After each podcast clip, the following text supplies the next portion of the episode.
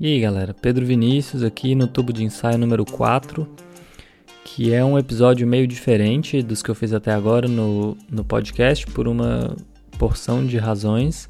A primeira delas é que pela primeira vez eu não conversei com as pessoas pessoalmente. As pessoas com quem eu queria conversar sobre o tema, que é mulheres no cinema, não estão no mesmo lugar geográfico que eu e não seria possível a gente se encontrar num futuro próximo. Então, pela primeira vez, eu fiz tudo pelo Skype, que é um tanto diferente, porque a dinâmica é outra, a conversa flui de uma forma diferente. Às vezes é difícil comentar sobre a resposta que a pessoa está te dando sem interromper, porque rola um delay. E, enfim, é, é uma dinâmica diferente de conversar pessoalmente. Eu prefiro fazer pessoalmente, para ser sincero mas como nesse caso não era possível e eu realmente queria conversar com essas pessoas, foi o jeito. Outra razão pela qual isso aqui está um pouco diferente dessa vez é que essa publicação que você está ouvindo agora é só o primeiro dos episódios que vão abordar esse tema, porque inicialmente eu pensei em colocar todas as conversas em um episódio só mas ficou meio longo e a diferença do áudio das pessoas com quem eu conversei fez ficar meio estranho terminar uma conversa e seguir para a conversa seguinte com áudio diferente por conta dos microfones delas e do ambiente que elas estavam, que, que eram diferentes. Então eu separei, eu vou publicar em menos tempo, provavelmente um por semana, então nas próximas três semanas tem episódio novo, que é uma coisa boa, sobre o mesmo tema, mas com três pessoas diferentes que dão três perspectivas diferentes. E são mulheres envolvidas com cinema, tanto da forma acadêmica quanto na prática, no mercado de trabalho, que tem muita coisa para contribuir, que tem experiências muito válidas, muito interessantes. E são pessoas que eu conheci trabalhando na área, porque é isso que eu faço há um tempinho. Conheci cada uma delas em situações bem diferentes e foi muito legal trocar uma ideia com todas elas. No primeiro episódio, que é esse aqui, você vai ouvir a conversa que eu tive com a Vanessa Gouveia, que é uma cineasta goiana bem nova, ela está com 25 anos e ela já teve algumas funções antes de chegar a dirigir o primeiro filme e agora ela já ela já está num ponto que ela dirigiu o segundo também, além de ter participado do do set de gravação de, de diversos outros projetos. Então, ela tem bastante experiência, apesar da pouca idade. E o primeiro filme dela, que se chama Viúva Negra, eu já assisti e é um filme bem legal. Que infelizmente ainda não está disponível porque está rodando o circuito de festivais ainda. Mas o trailer dele está online e o link está na descrição do episódio. Então, quem se interessar pode assistir o trailer do Viúva Negra e também encontrar as informações da Vanessa em relação às redes sociais dela, onde ela se encontra online. E se você quiser seguir ela pelo Instagram, pelo Facebook, tá tudo na publicação. Então vamos lá, a conversa foi bem legal, espero que vocês gostem.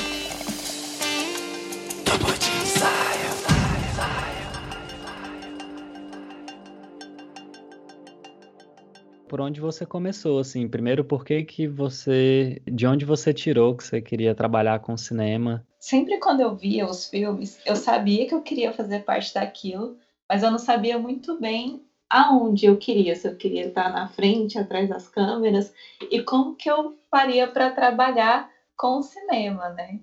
Hum. Eu não sabia se eu tinha que estudar cinema, se eu tinha que conhecer alguém que fizesse cinema para poder me colocar ali no meio. E aí, nesse tempo, eu fui pesquisando e achei o curso de audiovisual da UEG. E aí eu uhum. nem sabia o que era audiovisual também, mas aí eu fui e vi que tinha a ver com cinema, tinha a ver com, com jornalismo, que era uma coisa que meus pais queriam que eu fizesse também. E aí foi um, um, meio assim que eu pensei assim, ah não, eu vou, eu vou aprender rádio, TV, cinema, então vai todo mundo ficar feliz. Meus pais vão ficar uhum. felizes, eu vou ficar feliz, então vai dar tudo certo. E aí, na hora que, a gente, que eu entrei realmente no curso de audiovisual, eu vi que era mais cinema do que qualquer outra coisa, né? Uhum. E aí, acho que foi tudo dando muito certo, assim. Aí, a gente na faculdade já começou as produções, já cada um se dividindo em, em certas funções, em certas equipes.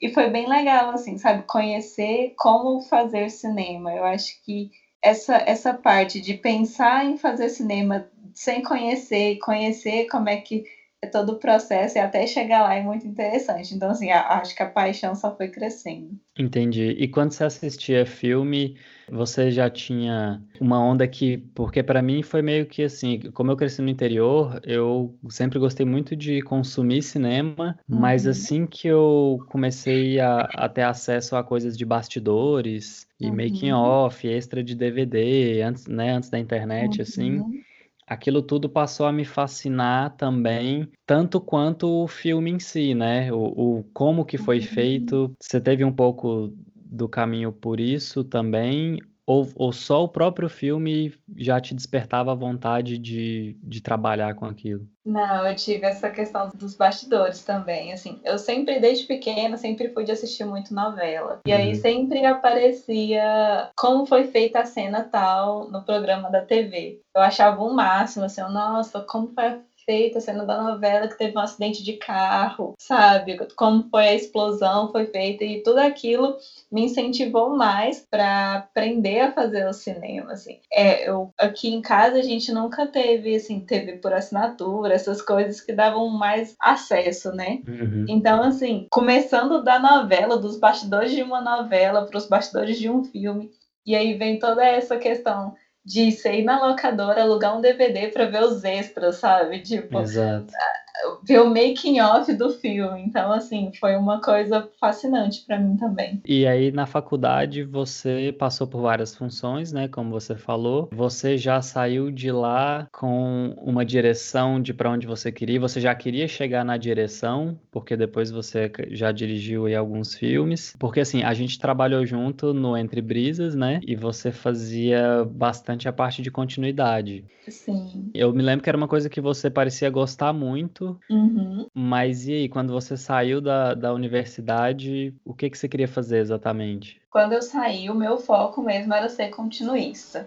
Uhum. E participar do, de, dos, dos mais filmes que eu poderia, assim. Só que foram aparecendo outras oportunidades, né? Como edição de vídeo, que também é uma parte que, querendo ou não, tá ligada à continuidade, ligada ao making off também, de alguma, de uma certa forma. Uhum. E aí as pessoas também falavam assim: ah, acho que você conseguiria dirigir um filme muito bem, eu acho que você tem uma experiência para isso, uma experiência de set, uma experiência de saber como é o processo. Por que, que você não tenta dirigir um filme? Então, assim, acho que foram etapas. Eu fui com foco para ser continuista e acabei me desmembrando com edição de vídeo e direção. O primeiro filme que você dirigiu foi o Viúva Negra, ou não? Sim, teve um, época, assim, eu, não, eu acho que eu não conto muito ele, que foi Oito Linhas. Ah, é porque... é verdade.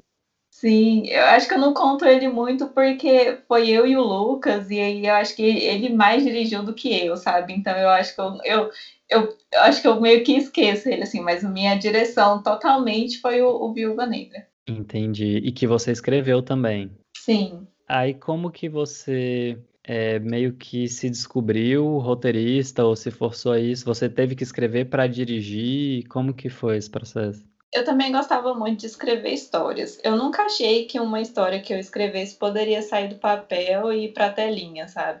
Virar um filme assim. E a primeira experiência foi o do Oito Linhas, que eu tive uma ideia. E aí, quando eu vi que o, que o processo dele estava saindo do, pra, do papel e tornando um filme real, eu comecei a escrever outros roteiros. E era muita coisa engavetada. Assim, até hoje eu tenho roteiro que eu não sei se eu vou colocar para produção, se vai uhum. virar alguma coisa. E um deles foi o Viúva Negra, que acabou passando por um edital, o edital do Fundo de Cultura, e possibilitou dele ser realizado também. Entendi. Então, na verdade, escrever já era uma coisa mais natural para você, não foi algo que você fez para o cinema especificamente. Não, não. Eu sempre, sempre gostei de escrever histórias até um pouco mirabolantes, assim. Tanto é que alguns roteiros eles são eles não são viáveis de serem produzidos. É, eu me lembro, você comentou uma vez até de um longa, não é? Que você escreveu Sim. Tá, e está engavetado ele, por enquanto. Está engavetado. Ele tem várias cenas de, de explosão, de, de, perseguição, de carro. Então, assim, é uma coisa que a gente precisa desenvolver um pouco mais para a gente conseguir uma verba melhor também para talvez produzir. Entendi, é um, um pouco mais caro, né? Sim. E é agora, depois das experiências com direção e de continuista, né, que você fez também em vários curtas, no Entre Brisas. Depois, ano passado, você trabalhou como assistente de direção no longa também, não foi? Sim, foi minha primeira experiência no longa. E eu, eu, a equipe é muito maior, né? São várias pessoas diferentes, três meses de convivência muito uhum. tempo para um longa mesmo, assim. Mas foi tudo bem tranquilo, assim. A questão de, de organização do roteiro, de organização de figuração, de organização de todas as locações. Eu também tinha. Era eu e mais um assistente, então a gente se ajudou muito, assim, na verdade. Era um ombro direito do outro. Foi bem legal, na verdade. Foi assistência para Rosa Berardo, né? Isso. É, você já tinha feito assistência de direção em, em outros filmes, em curtas antes? Não, então, assim, foi, foi até uma surpresa para mim ser pela primeira vez assistente de direção e pela primeira vez num longa, né? Então foram duas primeiras vezes juntas, assim. E é puxado, né? Porque o assistente, na verdade, trabalha se brincar mais do que o diretor. Sim, porque todo mundo chegava e perguntava para mim, pro, pro outro assistente, mas o que, que a gente vai fazer agora? Qual que é o planejamento? É, qual que é, qual que é o plano? Qual que é a cena? Então, assim, o diretor, ele mesmo só ia, no caso, né, a diretora, ela ia lá quando tudo já estava pronto e dirigia a cena. Então, toda uhum. a questão de montagem, de de tempo, de organização, era com a gente, da assistência. E com toda essa experiência que agora você já tem de ter participado de vários sets, né, muitas produções diferentes, você vê alguma diferença em uma produção que é comandada por uma mulher, como foi o caso do Longa, e um set que está sendo comandado por um homem, se, se a equipe trata de alguma forma diferente ou não? O, o que que você vê? Então, eu acho que existem pessoas e pessoas, né? Uhum. No meu caso, assim, eu, eu não senti na pele uma diferença. Mas eu já vi acontecerem com outras pessoas, assim, de talvez ser um, um, um diretor mais mandão, mais. Como é que eu posso falar? Sabe? Mais autoritário? Mundo... Isso, autoritário, essa é a palavra. E aí todo mundo tem, sei lá, um certo receio. E aí falam, ah, mas a mulher é mais delicada para comandar. E às vezes não, sabe? Existem mulheres também que são muito autoritárias uhum. e que uhum. impõem o respeito. A, a, questão, assim, que eu vejo de diferença é que parece que está impregnado que quando é um homem que está ali dirigindo, que tem um homem que ele tem uma autoridade maior, as pessoas respeitam mais. E aí, quando é a mulher, ela tem que conquistar o respeito dos outros, sabe? Ela tem que conquistar cada uma para se fazer ser ouvida, para as pessoas saberem realmente que ela que está ali mandando e está se impondo, sem ser chamada de autoritária e general, sabe? Eu, assim, Entendi. isso não aconteceu comigo, assim, eu, não, não passei por isso, eu acho, né? Porque todo mundo era bem respeitoso e eu não precisei fazer a general, não precisei ficar gritando, não precisei ficar sendo uma autoridade muito forte, assim, na questão de falar, de ter que falar mais alto, sabe? Eu falava no meu tom de voz normal e era respeitada, era obedecida, mas já uhum. vi em outras produções essa diferença, sabe? De que às vezes o, o diretor fala e aí ele é respeitado, e aí outras direções que é por uma mulher e ela fala, fala, fala, tem que falar 50 vezes para alguém lá e fazer, sabe? É, e mesmo fora da direção, nessas outras funções que você exerceu aí em várias produções, em vários sets, você sentiu alguma dificuldade extra por ser mulher? Ou te, talvez tenha tido algum problema com assédio, alguma coisa desse tipo que é muito comum? Então, assim, eu não sei se é, se é pelo meu jeito, se é por como eu lido com as pessoas, não sei. Mas depois que eu dirigi Viúva Negra, eu já escutei muitos comentários do tipo: Nossa, mas você dirigiu? Não parece que é você, parece que é uma outra pessoa. É aquela questão de subestimar, sabe? Mas de não parecer que é você, em que sentido? De não achar que você é capaz nesse sentido? Exatamente, assim. Caramba. Exatamente. Já, já ouvi muitos comentários do tipo, em alguns outros sets da, da questão de que mulher não pode carregar peso, sabe? De que hum. mulher é delicada demais para fazer aquilo, e aí a gente tem que mostrar que a gente consegue, que a gente consegue sim fazer sozinha. Tem todas essas questões. O engraçado, você falou isso do Viúva Negra. Quando eu assisti, eu, eu te falei, né? Eu te mandei umas mensagens porque eu achei o filme bem legal. E, e, o roteiro e direção, né, é, sendo as duas funções na sua mão, assim. Então é um filme muito seu, né? Obviamente é uma coisa completamente autoral e, e o resultado ficou muito bom, assim. E aí eu achei muito legal. Eu nunca tinha te visto dirigindo, né? Uhum. É, às vezes que a gente trabalha junto, você estava realmente sempre como continuista. E no set você sempre foi muito quieta, né? Assim, de, tipo, tem uma certa timidez e tal, que eu tenho também, tipo, então eu entendo, acho completamente normal, mas quando a gente tá dirigindo, de certa forma, isso fica de lado, porque para exercer a função você tem que explicar, né, as coisas para todo mundo e tal. E aí o que me passou pela cabeça foi mais curiosidade do que qualquer coisa, que era, pô, que legal que o filme ficou tão bom e tal, e fiquei curioso para ver como você seria no set como diretora. Uhum. Por causa disso, assim, da personalidade. Mas é engraçado pensar que tem gente que questiona a competência, né? É, não, não sei se especificamente por ser uma mulher ou alguma coisa assim, mas enfim, eu, tipo, na verdade eu fiquei meio surpreso. Eu achei que você ia chegar na coisa da personalidade, que foi o que passou na minha cabeça. É, assim, eu também não sei até que parte que está linkado uma coisa com a outra, porque eu já fui em alguns festivais representar a viúva, né? E assim, eu por natureza sou mesmo uma pessoa muito quieta, mais na minha. Acho uhum. que assim, eu fico mais ali com as pessoas que eu conheço, não que eu não esteja aberta para novas amizades, por exemplo, mas igual se existem algumas pessoas que eu conheço mais no festival, claro que eu vou conversar com elas, assim, Uhum. E aí muita gente chega e fala assim, nossa, mas como que você pode dirigir um curto tão assim diferente, tão com essas cenas tão fortes assim, você não, você não parece que é desse jeito.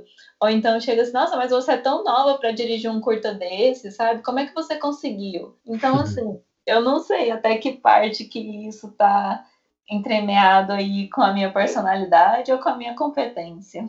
É, mas pelo menos é uma surpresa boa, né? É. Essa ideia de, de que pelo menos o resultado é tão bom que as pessoas estão querendo saber exatamente como foi seu processo, assim. É. é e, e, outra coisa, na Viúva Negra, a personagem, a protagonista é uma mulher, né? E é uma uhum. mulher negra, assim como você. A, até que ponto, como que esses temas que você escolhe colocar é, são coisas que te vêm naturalmente por causa da ideia de história que você teve? Ou é uma coisa que você faz ativamente, assim, você acha que é importante, que é relevante ter isso, você faz questão de colocar? Quando eu escrevi Viúva Negra foi bem despretensiosamente, assim, porque até alguns amigos me falam assim, nossa, eu te vejo na viúva e tal, questão de personalidade, de características, né? Hum. Físicas. E aí eu falo assim, ah, eu, eu me coloquei lá porque eu achava que era importante ter uma mulher negra ali como personagem principal. Mas ao mesmo tempo, quando eu escrevi, eu nem pensei nisso na real, sabe? Eu pensei que eu queria ver um filme que eu fizesse que me representasse. E o que, que me representava uhum. era uma mulher negra ali como protagonista. E aí depois que eu fui pensar em como que isso estava sendo bem ativista, bem é, político, né? Entendi. E aí até alguns, algum, é, alguns alunos, uma aluna da UEG, ela pediu o filme da Viúva Negra para ela fazer uma análise e ela tirou de lá coisas que eu, na verdade, nem tinha pensado sobre o filme, mas que ela colocou muito bem, assim, sabe?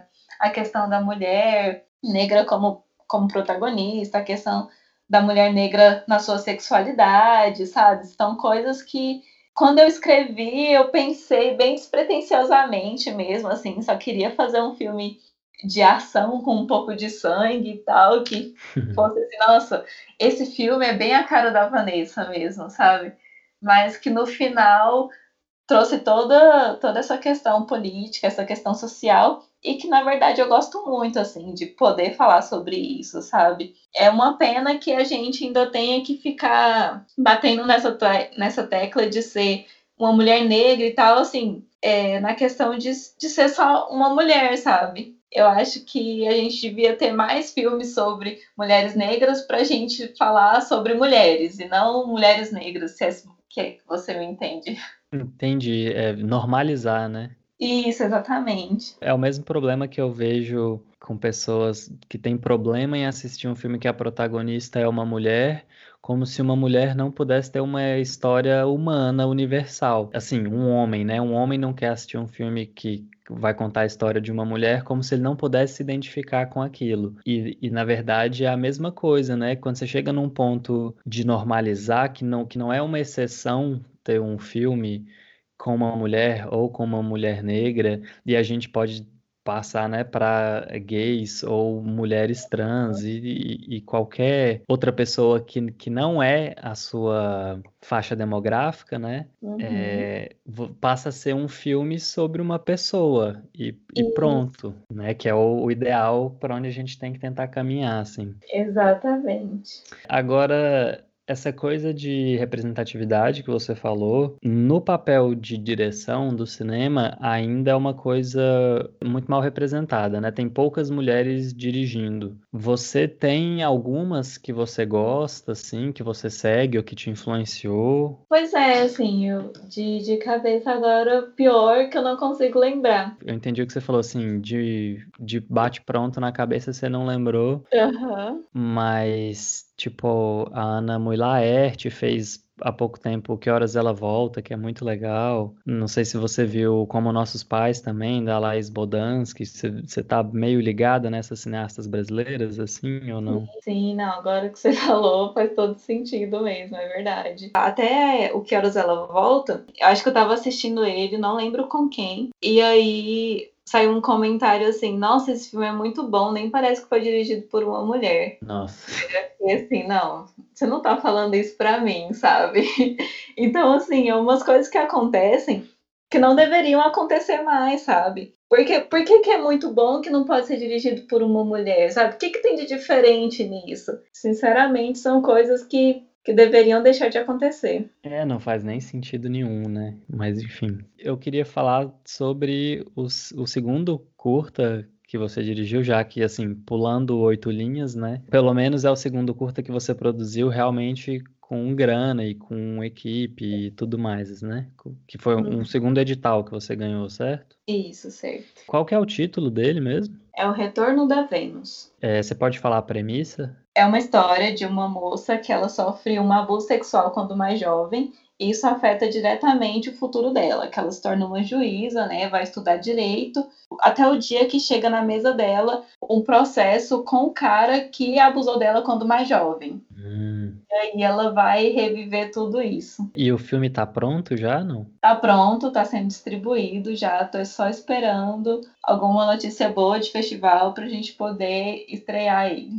Pô, que legal. E aí, eu conversando com a Isa uns dias atrás, ela me disse que era uma equipe quase toda de mulheres no set, que foi a primeira vez que ela tinha visto isso. Uhum. Aí eu fiquei muito curioso de saber, primeiro, quero saber se foi uma decisão fazer isso, colocar um monte de mulher, ou se aconteceu por acaso, e depois como que você conseguiu todas as funções e, e todas essas profissionais. Uhum.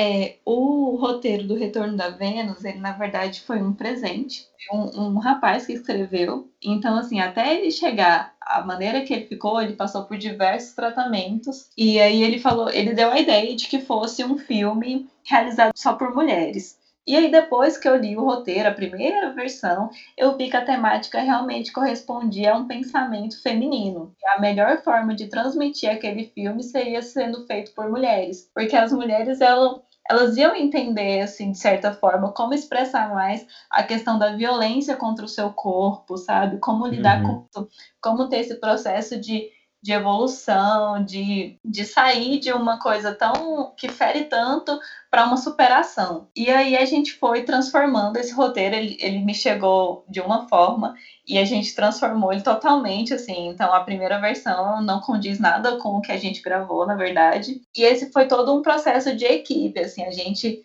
sentou e falou assim: não, vamos listar então todas as mulheres que conhecemos que fazem direção de fotografia, que fazem maquinária, que é uma questão muito difícil. Uhum, imagina.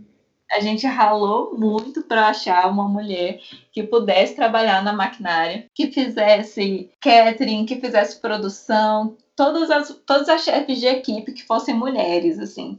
Uhum. E aí eu lembro que a gente ficou um tempão fazendo essa lista, porque a gente não sabia, não lembrava, a gente procurava indicações de mulheres que faziam aquela, aquela profissão. E aí chegou no momento que a gente viu que estavam faltando ali duas peças na, na produção, que seria justamente na maquinária, e que não, não tinham mulheres, assim, não tinha mulheres que a gente conhecia que estava na formação, que já tinham passado por isso em algum outro set. Mas aí a gente recebeu uma indicação de uma moça que fazia maquinária, já trabalhou, e que ela tinha até meio que desistido de fazer a, a, a profissão de, de, maquinista, maquinária, porque era muito homem, sabe? Toda aquela questão de, de que eu já falei de que mulher não não consegue pegar muito peso, porque os equipamentos de maquinária realmente são muito pesados, mas nada que isso impedisse, sabe? Uhum. Então, até que a gente conseguiu ela, mas mesmo assim a gente teve que ter